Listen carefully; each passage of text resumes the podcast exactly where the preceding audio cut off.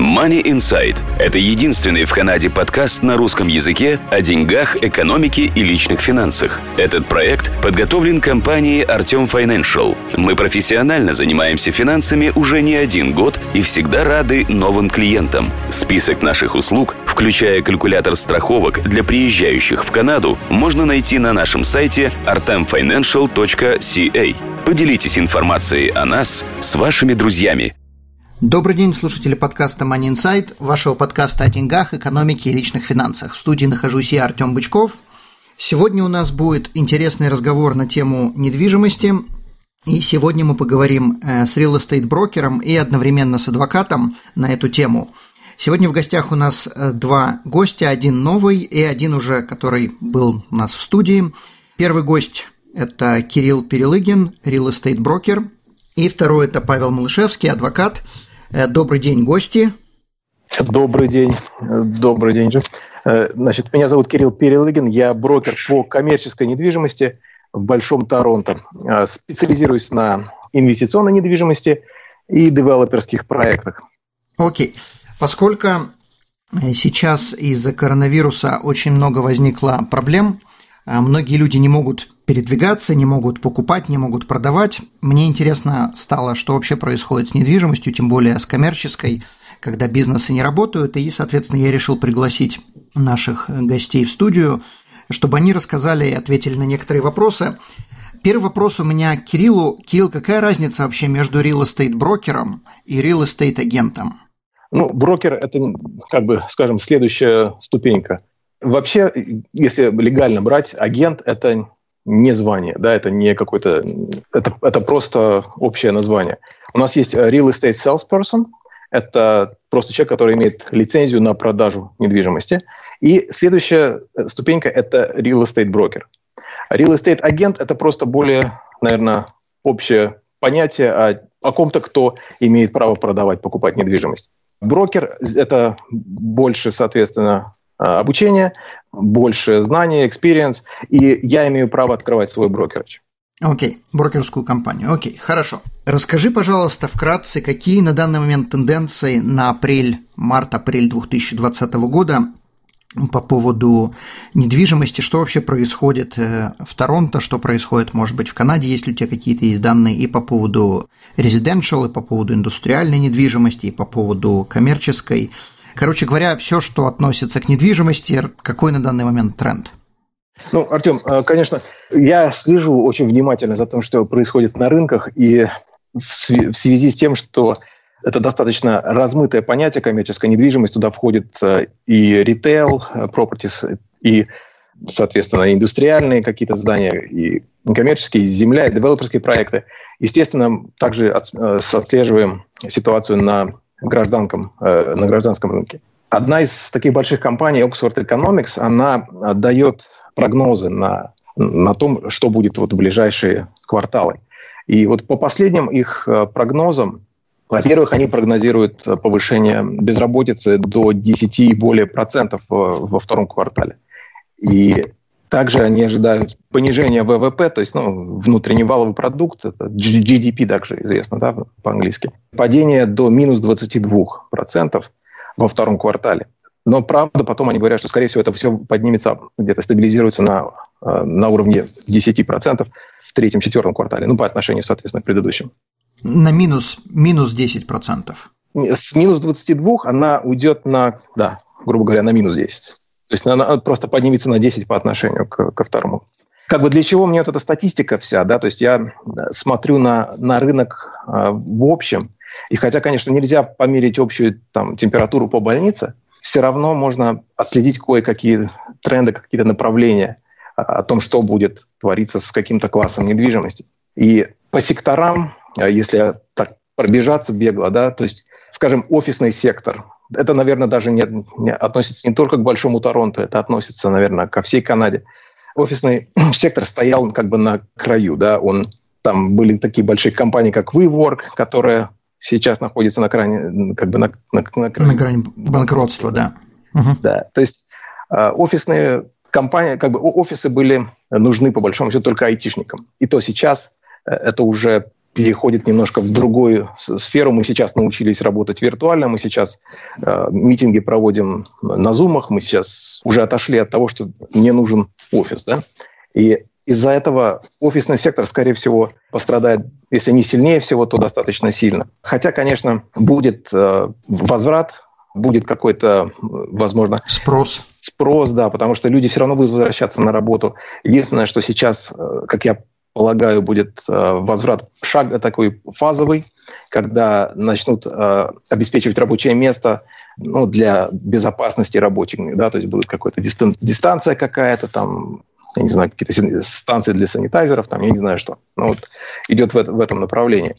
А спрос на, на покупку или аренду, скорее всего, упадет, потому что все, кому на, нужны были офисы, они их взяли до кризиса, а те, кому, возможно, понадобится, они подождут, скорее всего. Угу. Ну, то есть и цена, соответственно, упадет.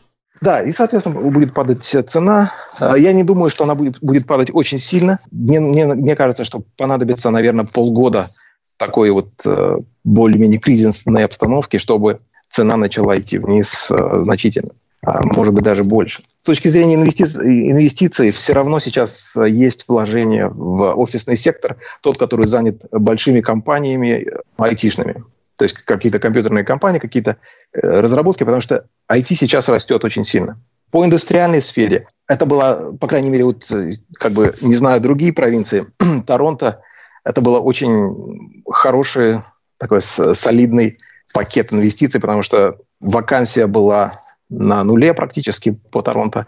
Невозможно было найти хорошее помещение, и цены уже начали подниматься к офисным за индустриальное место. И из-за этого э, очень, очень много компаний, которым не хватало места. Сейчас из-за того, что идет спад, с одной стороны, мы теряем какое-то складские помещения для ритейла, да, как бы э, ритейл уже не, требует так много места.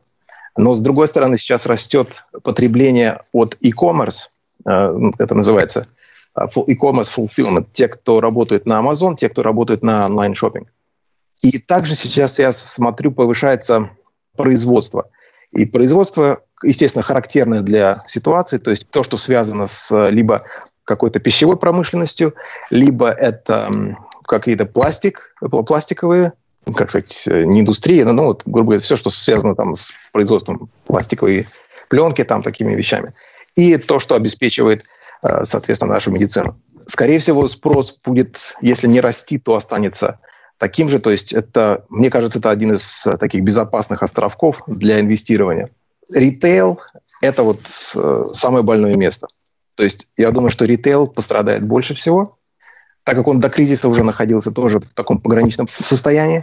Сейчас по тем же экономическим прогнозам ожидается падение, ну, по крайней мере, закрытие где-то 30% бизнеса. И это, как я понимаю, это достаточно реалистичные цифры. Также, наверное, если брать ритейл и grocery store, да, то есть э, магазины продуктовые, в Онтарио это также LCBO, то есть это ликерные магазины, у нас это отдельно. Это являются достаточно сильными арендаторами. То есть если у вас есть какой-то пакет инвестиций, в котором у вас есть э, недвижимость с арендаторами какого-то продуктовой сети, либо это аптеки, либо это вот э, алкогольные какие-то магазины.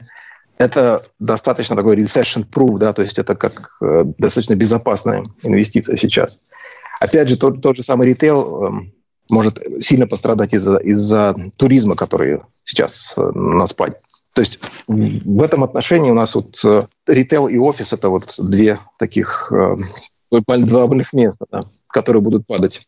Понятно. Тогда у меня следующий вопрос э, к Павлу. Поскольку мы стали говорить по поводу больных мест, как на данный момент происходит, э, происходит оплата и как вообще разрешаются проблемы с оплатой коммерческой недвижимости и э, заключением сделок, то, что было запланировано, и как теперь разрываются эти контракты? Что у тебя есть сказать на эту тему? Сказать есть много чего. Вопрос, который ты задал, Артем, он э, композитный, то есть несколько вопросов э, в одном. То есть я постараюсь осветить их все. Если не за раз, то в процессе нашей беседы. Первое, что я вижу, какие тенденции в коммерческой недвижимости с моей стороны.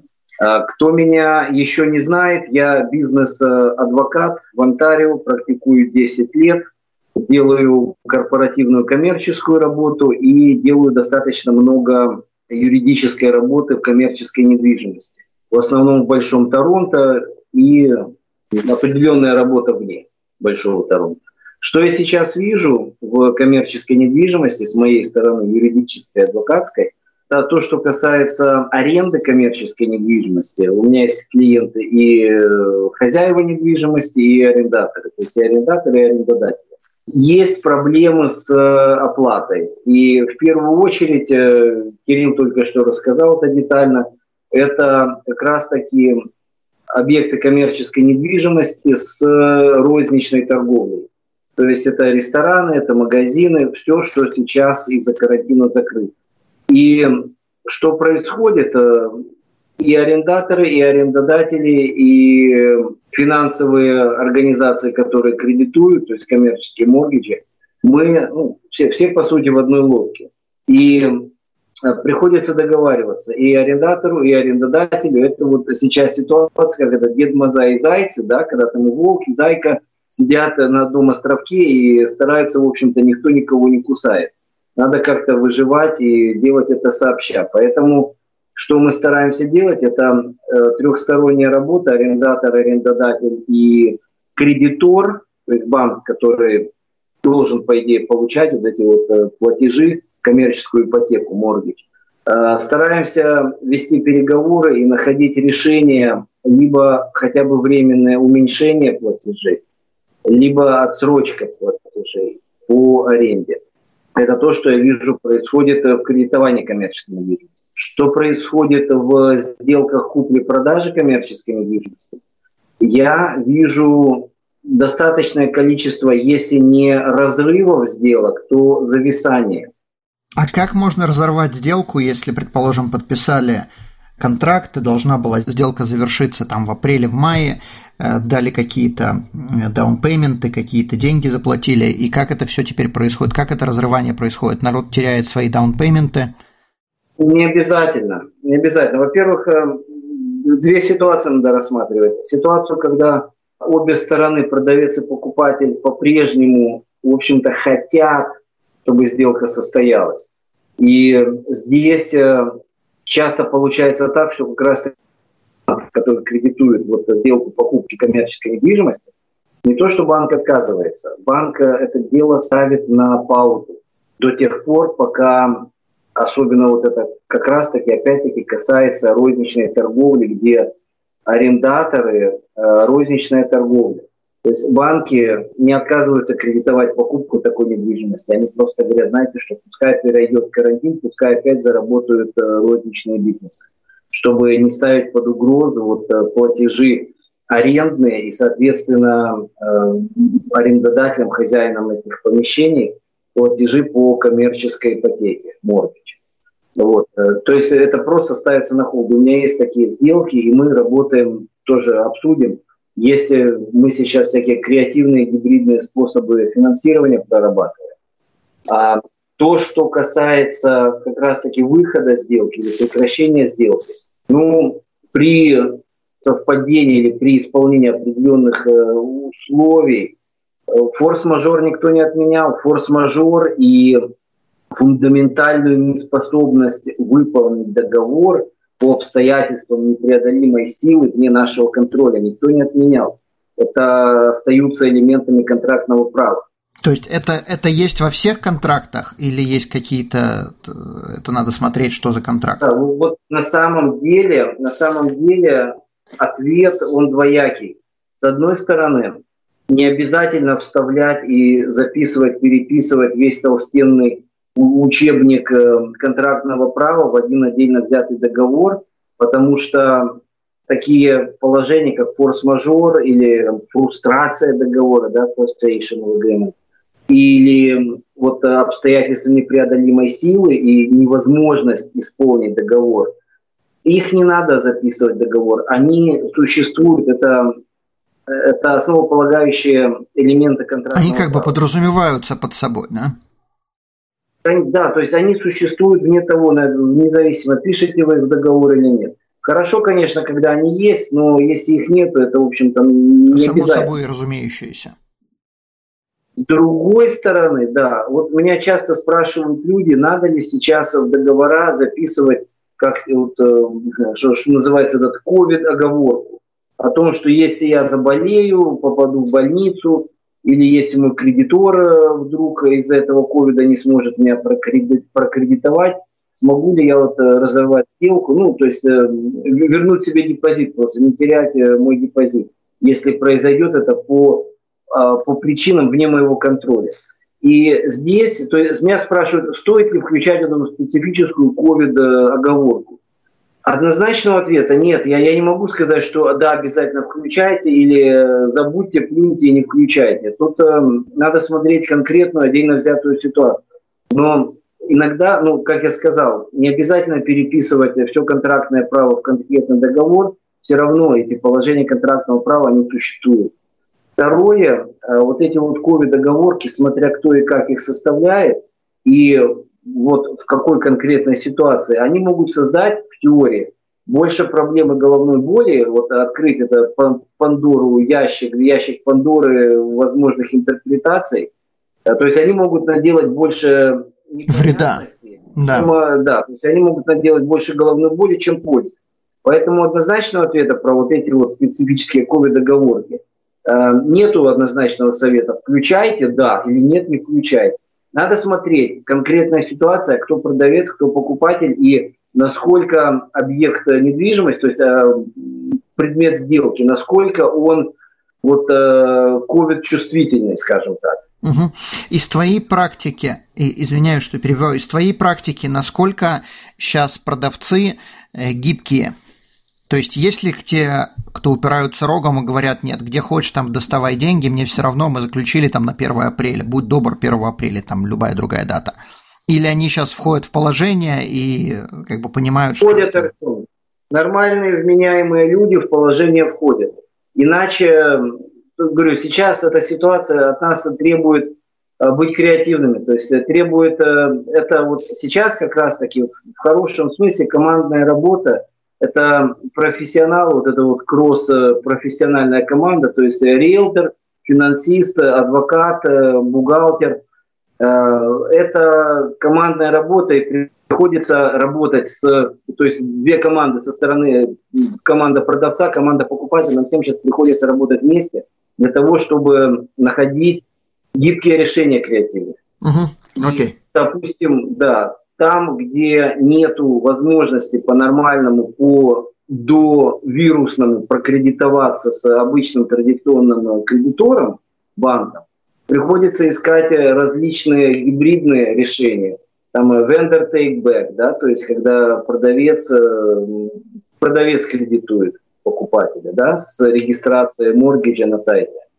Vendor take equity. Ну, это, это мне надо, наверное, закопирайтить этот термин. Это от меня лично.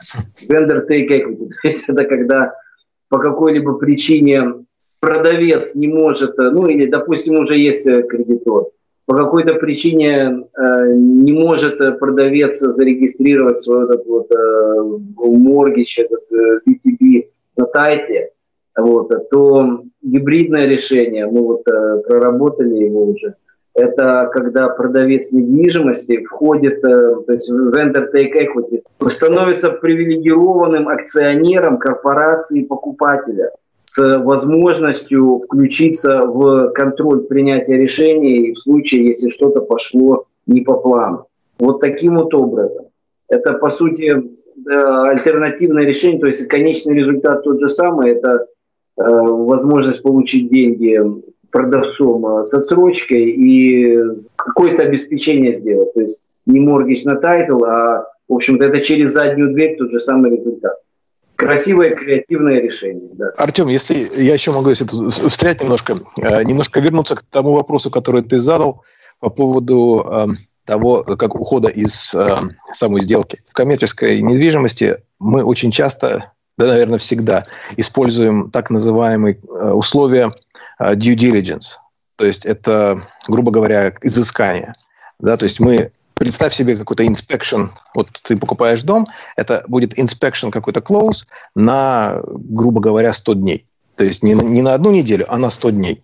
И в эту инспекцию входит как бы то, что покупатель будет рассматривать э, много, как бы многогранную вот эту вот эм, эту покупку, то есть со стороны финансирования, со стороны а, вообще имеет ли смысл это брать, а, со стороны там какой-то делать э, репорт по земле, делать э, какое-то изыскание в самом городе, в муниципалитете насчет э, зонинг байло, еще чего-то. То есть и за, за время вот этих вот 100-120 дней у покупателя есть возможность выйти из э, этого договора просто потому, да, просто потому, что ему так хочется. И сейчас, вот, когда вот эта ситуация вся подходила, да, то есть когда количество кейсов росло, вот у меня мои клиенты в том же самом январе-феврале, когда мы брали какую-то недвижимость э, с, на контракт, то есть мы покупали, делали как бы договор условный на что-то, мы всегда делали достаточно длинный вот, вот uh, due diligence close, да, на 90, на 120 дней. Как бы я это со своей, со своей стороны делаю для, для того, чтобы защитить покупателя. И многие продавцы на это шли тоже с пониманием, потому что, да, ситуация неоднозначна. Так что, да, и у меня как бы четыре сделки за последние два месяца развалилось. То, как, ну, раз, они разошлись сейчас, да, то есть возможно, что это все вернется обратно. Ну, понятно. Ну, то есть люди просто решили подождать и не влезать пока ни в какие-то сделки до тех пор, пока они не поймут, что происходит. Ну, частично они еще не могут завершить э, свои изыскания. То есть некоторые Э, объекты не могут быть оценены апрейзалом, потому что сейчас апрейзал не делает э, как бы оценку внутреннюю. Понятно, оценочную стоимость невозможно произвести. Понятно. Хорошо. Хорошо, тогда у меня следующий вопрос. Нету кризиса без каких-либо возможностей, и чем глубже кризис, тем больше появляется разных возможностей, потому что появляются более дешевые инвестиции, и, соответственно, следующий вопрос связан именно с этим – Какие на данный момент есть инвестиционные проекты, куда можно влезть э, с наименьшим риском? А, я бы сказал, ну, я для себя и для своих клиентов советую рассматривать три варианта. Первый вариант – это то, что я уже вот сказал, как triple net, так называемые investment properties. Это когда покупается а, объект недвижимости, это может быть какой-то коммерческий или индустриальный объект, здание, в котором арендатор является приближенной государственной корпорации. То есть это может быть какой-то э, ликерный магазин, это может быть э, какой-нибудь Mart, какая-нибудь аптека, да, которая обычно э, договор аренды заключается на долгий срок, и он эм, так называемый triple net, то есть арендатор платит за все. Он платит за property tax, он платит за страховку этого места, и он платит за содержание, за maintenance этого места. Таким образом, в этой ситуации человек, который владеет этой э, недвижимостью, э, для него это что-то, что приносит деньги, он точно знает, сколько он будет получать, потому что его арендатор платит за все. Э, ну, опять же, да, это зависит от конкретно созданного договора, но в общем это вот такая структура. Опять же, да, то есть это может быть какой-то grocery chain, да, то есть какой-то там, я не знаю, food mart, там, Foodland, Sobeys, там еще что-нибудь. Это может быть LCBO для Онтарио это может быть фармаси, Shoppers Drug Mart. Обычно это отдельно стоящее здание с одним арендатором. К примеру, это может быть 2-3 арендатора, но в этой ситуации вот это 1-2. Второй класс недвижимости – это self-storage facility, да, то есть это вот эти вот э, места, где люди хранят свои вещи. То есть сейчас это, принципе, до кризиса это был достаточно высокий, высокая потребность в таких э, местах. Люди их скупали, и сейчас продолжается охота за ними. Почему? Потому что обычно в таком месте, э, во-первых, людям все равно надо хранить где-то свои вещи. Если у меня сейчас нет денег, и я не могу платить, то, скорее всего, у меня с кредитной карты снимут эти 50 или там 30 долларов, там 100 долларов за мой юнит в этом self-storage, чем, скажем, не смогу заплатить за аренду квартиры, да, там тысяч, там полторы, две тысячи. То есть здесь просто из-за того, что сама сумма маленькая, больше шансов того, что ее заплатят. Плюс у меня этих юнитов, их не 2-3, их 70, их может быть 200. Да? То есть, предположим, даже если у меня треть не платят, у меня еще достаточно вот этот вот э, cash flow, так называемый, да, как поступление капитала для того, чтобы продержаться на плаву. И опять же, это контрактный договор, да, то есть э, если мне не платят, я имею право на арест этого имущества, ну, по крайней мере, арест этого юнита до, скажем, до месяца или сколько там у меня описано в договоре. Это второй вариант. Третий вариант – это, в принципе, так у него немножко более, высо, это более высокий риск, но это то, к чему я пришел, поговорив э, со многими девелоперами за последние вот несколько месяцев. Идет тенденция на покупку и на расширение девелоперских проектов, застроек э, вне Большого Торонто. То есть это идет э, более дешевая земля э, с тем, чтобы строить более дешевые дома. То есть, грубо говоря, если в Торонто для нас сейчас просто отдельно стоящий дом уже перевалил за миллион, то где-то в полтора часа езды от Торонто этот дом до сих пор можно купить за 400-500 тысяч.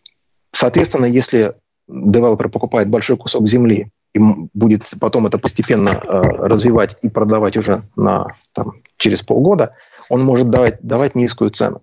Играет э, еще момент сейчас из, из-за вот этой вот изоляции. Очень э, многим людям не хватает э, свежего воздуха. Да? То есть вот эта вот запертость в бетонной коробке не очень хорошо влияет на психику. Поэтому человек будет стремиться куда-то подальше из города. То есть есть, есть, есть такой вот э, психологический момент. Со своим огородом. Да, понятно. Окей, хорошо. Хорошо. Э, Павел, я вернусь к тебе э, с вопросом по поводу креативных решений. Предположим, человек приходит, хочет купить, неважно, какой-то проект, Кирилл предложил какую-то сделку, но денег у него особо нету, или банк сейчас вообще невозможно дозвониться. И я действительно не сомневаюсь, что в банке сейчас невозможно дозвониться, потому что банкам сейчас есть чем заняться и без наших моргиджей. Соответственно, человек нашел какую-то сделку, вот все, готов покупать. Э, какие есть предложения, какие есть варианты э, альтернативных решений?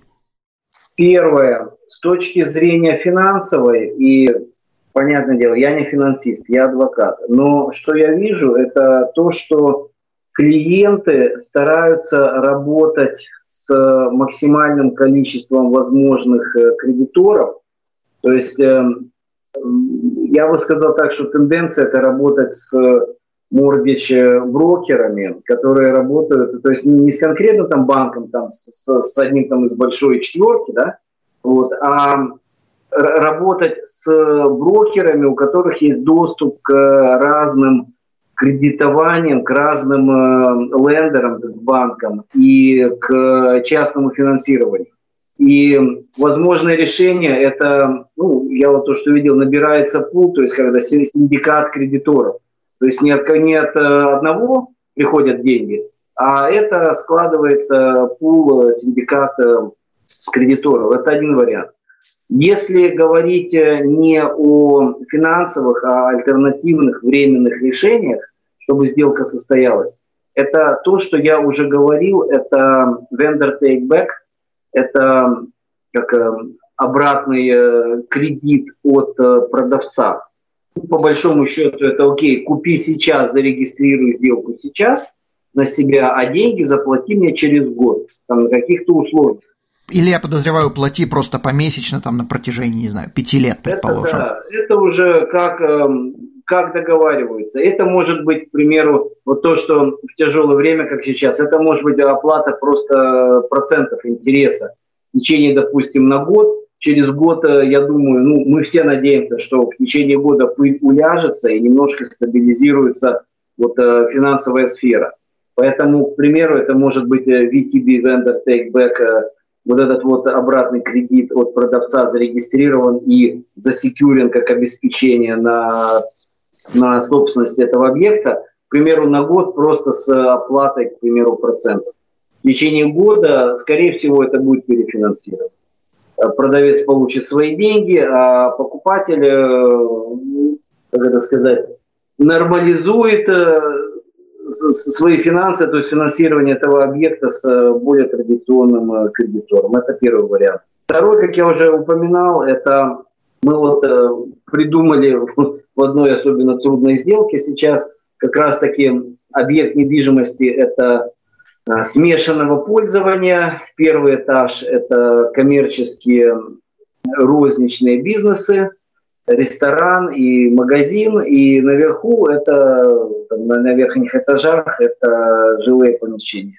Вот э, как раз таки из-за сложности с традиционным кредитованием и из-за того, что главный кредитор, понятное дело, не хочет видеть никакой второй моргич на на этом объекте недвижимости, то пришлось вот это пришлось быть креативными и придумать вот такой вот способ, как продавец этого объекта вошел привилегированным акционером в корпорацию покупатель этих объектов недвижимости. С возможностью контроля, если, то есть без согласия такого привилегированного акционера ничего не случится с объектом недвижимости, ничего не случится с самой корпорацией э, новым хозяевам этого объекта. Вот. Ну, до тех пор, пока продавец в конечном итоге не получит свои деньги. Артем, я могу еще на секундочку вот э, вернуться к этому вопросу. То, что если касаться даже обычной жилой недвижимости, сейчас вот этот VTB, Vendor Take Back, он может работать даже в сделках на, на гражданской недвижимости, когда, например, сейчас, э, ну, у меня сейчас закрывается одна сделка в конце мая, так, опять же, оценщик э, может сделать только оценку наружную, внутрь они сейчас не заходят. Они идут, посмотрели, дали какую-то оценку здания. Если идет достаточно большая разница между тем, той цифрой, которую дает оценщик, и покупочной стоимостью, и получается вот этот вот э, достаточно большой промежуток, до которого покупателю, скажем, ну, не хватает своих денег. Здесь может играть тот же самый VTB, когда продавец даст, грубо говоря, 100-200 тысяч на то, чтобы закрыть вот это вот э, недостающие деньги. И это сейчас э, становится достаточно нормальным э, вот в жилой, в сделках жилой недвижимости.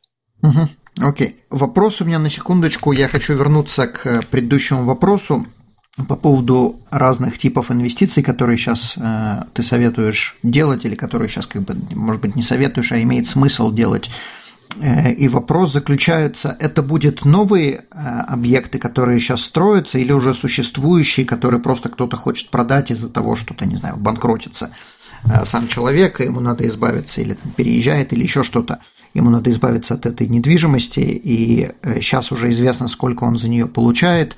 И вопрос, как, если это новая недвижимость, как мы заранее знаем, кому мы ее будем сдавать, и как посчитать cash flow? Ну, обычно, если это новая недвижимость, э, ну, во-первых, сейчас достаточно много строек, которые, если не остановились совсем, то достаточно так притормозили. В случаях э, с коммерческими объектами, да и с э, жилыми тоже, идет же стадия pre-sale, при продаже, когда, предположим, у меня стройка закончится через два года, но я должен, для того, чтобы начать строить, я должен продать уже все эти объекты, э, все эти э, помещения до, это, до начала стройки, чтобы получить какое-то какое финансирование на стройку. То есть обычно уже вот эти все помещения раскуплены. И проблема будет получения этого моргиджа на момент закрытия. То есть, скажем, вот сейчас, там, я не знаю, предположим, 1 мая да, закан- заканчивается объект, и готовы там 15 э, помещений для въезда, да, то есть а люди въезжать не могут, не могут получить финансирование, еще что-то, да, то есть здесь э, может сыграть вот этот форс-мажор, когда мы просто подойдем к продавцу, скажем, вы понимаете, да, мы сейчас не можем закрыться, давайте перенесем хотя бы на месяц, посмотрим, что будет. То есть э, здесь мы не можем посчитать какой-то cash flow, это не совсем, не совсем правильно. То есть у нас по списку, да, у нас идут, скажем, там какие-то арендаторы должны въехать, но, скорее всего, это все будет заморожено. Если же мы рассматриваем покупку э, какой-то недвижимости э, с, ну, с, уже с каким-то cash flow, здесь, как Павел заметил, сейчас все равно финансирование будет идти, базируясь не на том, насколько, какую прибыль приносит этот объект, а на, насколько сам покупатель имеет достаточно средств без этого объекта да, для того, чтобы позволить себе эту покупку. То есть, грубо говоря, если у вас есть этот миллион, на который вы покупаете, значит, все хорошо, вы можете себе этого позволить, и, возможно, вам дадут ипотеку. Если же этого миллиона нет, то, извините, тогда идет уже VTB, идет вот этот VTE, как э, я буду теперь использовать. С удовольствием. Да, эту, эту терминологию. То есть сейчас мы не можем просто взять и сказать, что вот у нас предыдущие пять месяцев э, был такой cash flow, и это то, что мы ожидаем вперед. К сожалению, на это тяжело э, закрываться. То есть если только вот если мы берем какое-то помещение, вот грубо говоря, у нас э, у меня есть просто такой пример, это небольшая плаза в, в Ниагаре, там на, находится два арендатора. Первый – это Foodland, который владеет, Sobeys владеет им. А второй – это IDA Pharmacy, которая тоже достаточно большая национальная, национальный арендатор. Они оба сидят на достаточно длинных эм, контрактах. Угу. контрактах, да. То есть здесь, возможно, даже мой банк и не сможет это финансировать, но мы можем пойти к какому-то брокеру, который работает не с банком, а который работает именно с группами финансистов, да, которые просто посмотрят, да, это, это, это железобетонно, почему нет? Конечно, вот возьмите деньги. Тем более, что они все равно они, ну, они остаются на тайтле, да, то есть они, если в крайнем случае я не могу платить, у них остается там вот так земли, на, на котором можно что-то сделать. Понятно. Хорошо, я думаю, что мы будем заканчивать, но прежде чем мы э, закончим наш подкаст, я вам задам каждому из вас один и тот же вопрос. Он состоит из двух частей. Как покупатель и продавец, соответственно, мы сразу возьмем и ту и другую сторону, как они могут обезопасить себя э, при заключении сделки? Э, я не знаю, кто из вас первый хочет начать. Какие у вас есть советы на эту тему?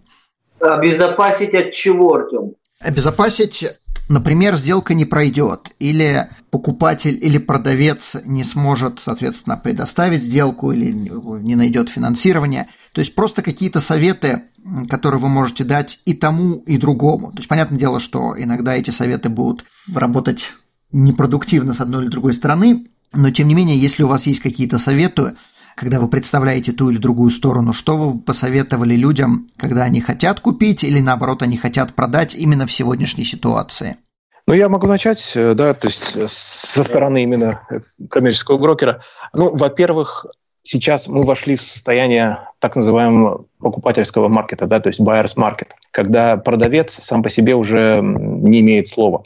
И слово остается за покупателем. Если покупатель хочет 120 дней себе на due diligence, на изыскание, значит, ему надо эти 120 дней дать и идти как бы и играть э, вместе с ним. На, услов... на его условиях. Угу. Да, на его условиях. Конечно, есть э, уникальные случаи, конечно, это все зависит от, э, от, от объекта, но в основном как себя может обеспечить, обезопасить покупатель, да, то есть это вот тот due diligence период, который включается в контракт, он должен быть сейчас достаточно долгим. Туда надо включить, э, возможно, то, что мои изыскания начнутся от той даты, когда, грубо говоря, откроется муниципалитет, да, когда я смогу пойти и поговорить там э, с building department да, или planning department, в зависимости от того, что я хочу сделать с, этой, э, с этим объектом. Если это просто какая-то, ну, скажем, просто дом, да, apartment building, значит, я хочу иметь возможность посмотреть все а, договоры аренды, я хочу узнать э, всю подноготную каждого жильца, чтобы у меня была такая возможность, да, то есть э, должна быть вот этот вот э, due diligence, она сейчас должна быть настолько глубокая, и пробивать надо, ну, смотреть по трем параметрам, да, то есть не только location, да, не только там, насколько серьезно тенанты, а смотреть еще, а что будет, если я не смогу сейчас, если сейчас у меня возьмет и половина жильцов перестанет платить, да, как я сам смогу себя, ну, это обеспечивать. Обезопа- да, обезопасить, да. Да. И здесь надо идти от, от худшего. Да? То есть я очень часто говорю своим э, покупателям, своим инвесторам, с которыми я работаю, что окей, как, что мы делаем, в случае X. Да? То есть если ничего не работает, у нас нет прибыли, нам ничего не дают делать с этой недвижимостью, что мы делаем? Как, какой у нас где наша exit strategy, да, то есть у нас надо иметь, нам надо иметь там, не знаю, 3-4 выхода разных из, из этого. Так что сейчас, в принципе, вот простой вопрос – это длинный due diligence. Окей. Okay. Как себя могут в такой ситуации именно продавцы тогда обезопасить? Честно, я считаю, что продавцы себя сейчас обезопасить не могут никак, просто потому что это не то время. Да? То есть э, игра, игра, естественно, надо проверять покупателя, то есть, возможно, смотреть э, состояние кредит, кредитоспособности покупателя. Да? То есть, если ко мне просто пришел, не знаю, дядя Вася с улицы и говорит, он хочет купить сейчас мой апартмент билдинг э, там с 50 квартирами, но я хочу, во-первых, знать, что он его может купить. Да? То есть, хорошо, покажите мне стейтмент из банка. Покажите ну, понятно, то есть не тратить время на просто на, э, да. на человека, у которого нет ни денег, ни, ни даже желания, просто время хочет потратить. Да. Понятно. Окей. И здесь, мне кажется, тоже возможно, достаточно важным будет э, некоторый момент общения. То есть вот то, о чем мы говорили с Павлом, Павел затронул то, что вот эта вот э, совместная работа, когда здесь нужно будет какой-то зум-митинг организовывать, когда все вместе сели, а, э, команда продавца, команда покупателя, и начали обсуждать эту тему. Да, то есть никто не прячется отдельно, не, не, не перепинывают офер, да, то есть а мы вам столько, а вы нам столько. Нет, сели все вместе, обговорили, как и что, почему мы можем это себе позволить, почему мы не можем это позволить, как мы будем это делать, если вдруг. Да? То есть, мне кажется, вот это было бы, наверное, единственное, как можно себя защитить. Надо просто с точки зрения продавца надо знать подногонного покупателя, быть уверенным в том, что этот покупатель действительно может купить, и что он не просто так сейчас тянет время. Понятно. И, и вопрос, соответственно, к Павлу, но я его сделаю немножко более таким специфическим. Предположим, человек хочет купить э, здание с теми же самыми 50 квартирами, но он боится, что действительно ему все его tenants, которые снимают квартиры или там 50%, в какой-то момент вдруг перестанут платить, потому что этот кризис э, или начнется заново, или продолжится, или еще что-то. Как можно обезопасить вообще себя, не этот дом, а вообще себя, все остальные свои активы, чтобы, если уж мы теряем этот дом, чтобы не терять остальные э, активы, которые мы имеем? Есть ли такая возможность? Во-первых, э, такие объекты обычно приобретаются корпорациями, не частными лицами напрямую.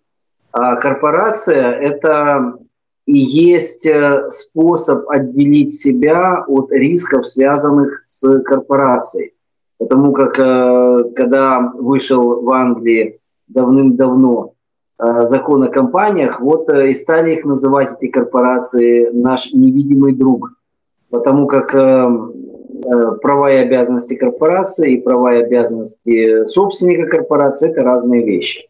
Единственное, что наши кредиторы, они тоже довольно неглупые люди, и когда мы получаем финансирование на корпорации приобретателя, то очень часто нас просят стать э, индивидуальными персональными гаранторами этих вот кредитов. Ну, то есть э, последнюю рубашку подписываем, что отдадим, если не сможем выплачивать э, там моргич по этому дому, даже если это и, и э, сделано через корпорацию. Конечно, то есть э, кредиторы, они ведь тоже просчитывают свои план А, план Б, план С, каким образом им э, постараться не потерять совсем уж деньги, как защититься от рисков. Поэтому due diligence – открывать глаза широко и прорабатывать все вопросы и финансовый due diligence, и легальный, и э, бизнес due diligence, прорабатывать все стороны этого вопроса, прорабатывать все риски, смотреть, э, что происходит с рисками по каждому аспекту. И после этого, я сказал, это приобретение через корпорацию, постараться не быть персональным э, гарантором в этой сделке. Понятно. Окей. Если у тебя есть какие-то еще советы, то тоже можешь добавить. И на этом мы будем завершать наш подкаст.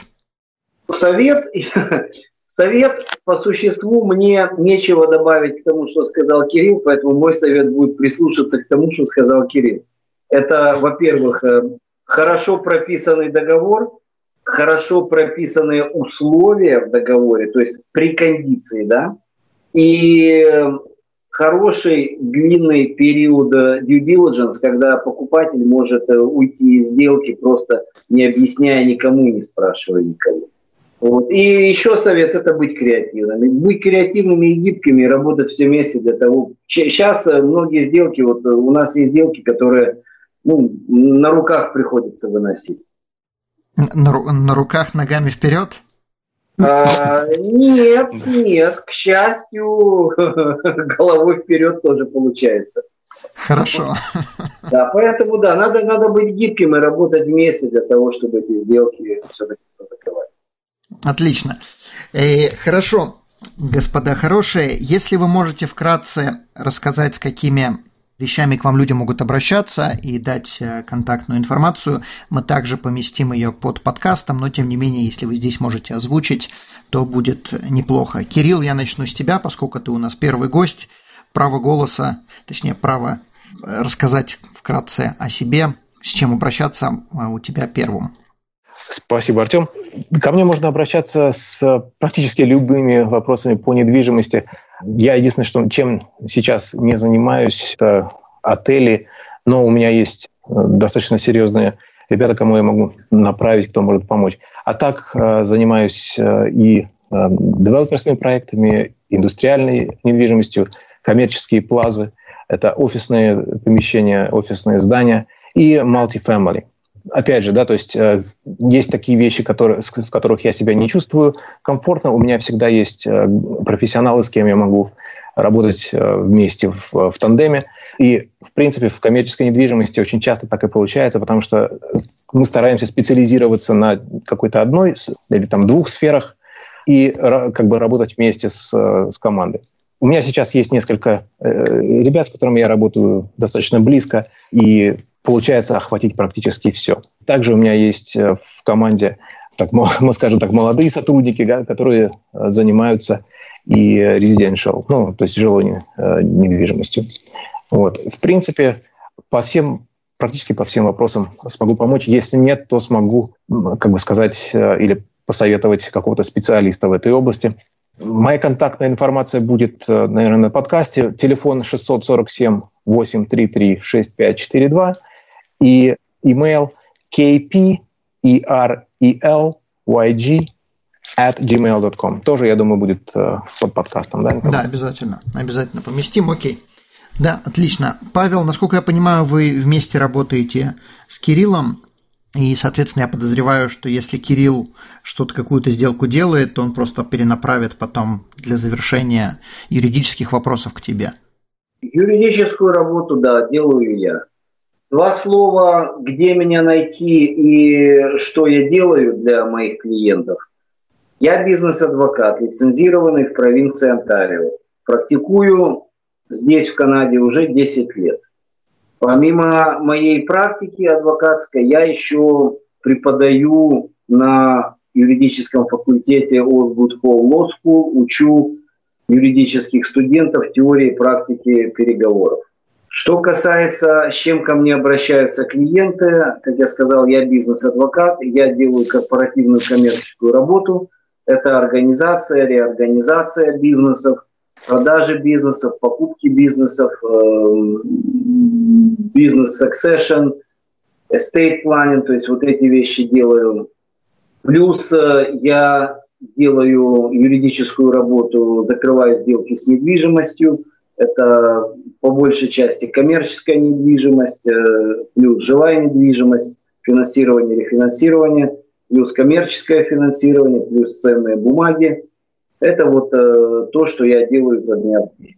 Плюс э, я еще и делаю, практикую наследственное право, то есть завещание наследства.